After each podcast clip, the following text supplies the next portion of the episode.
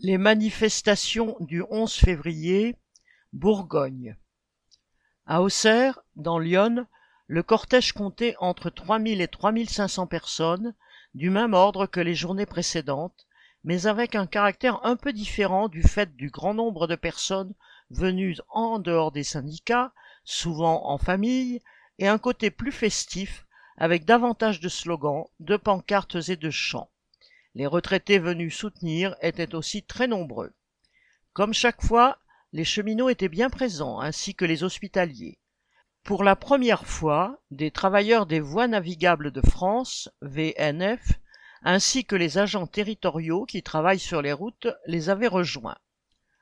En Saône-et-Loire, le département le plus industriel de la région, cette manifestation était prévue.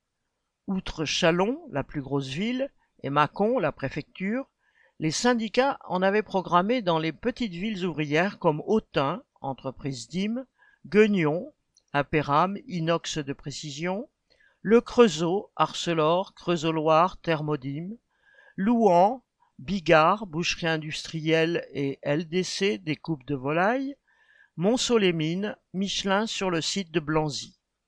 À Chalon, les cheminots défilaient bien visibles derrière la CGT mais il y avait aussi les salariés de Veralia, emballage alimentaire et de boissons en verre, avec leurs banderoles. Étaient aussi présents des salariés d'Amazon, de Saint-Gobain, de la SNECMA Creusot, des territoriaux et des enseignants de la FSU. À Montceau-les-Mines, parmi les 2500 personnes, les employés de Domisol, une association d'aide à domicile, défilaient pour la première fois.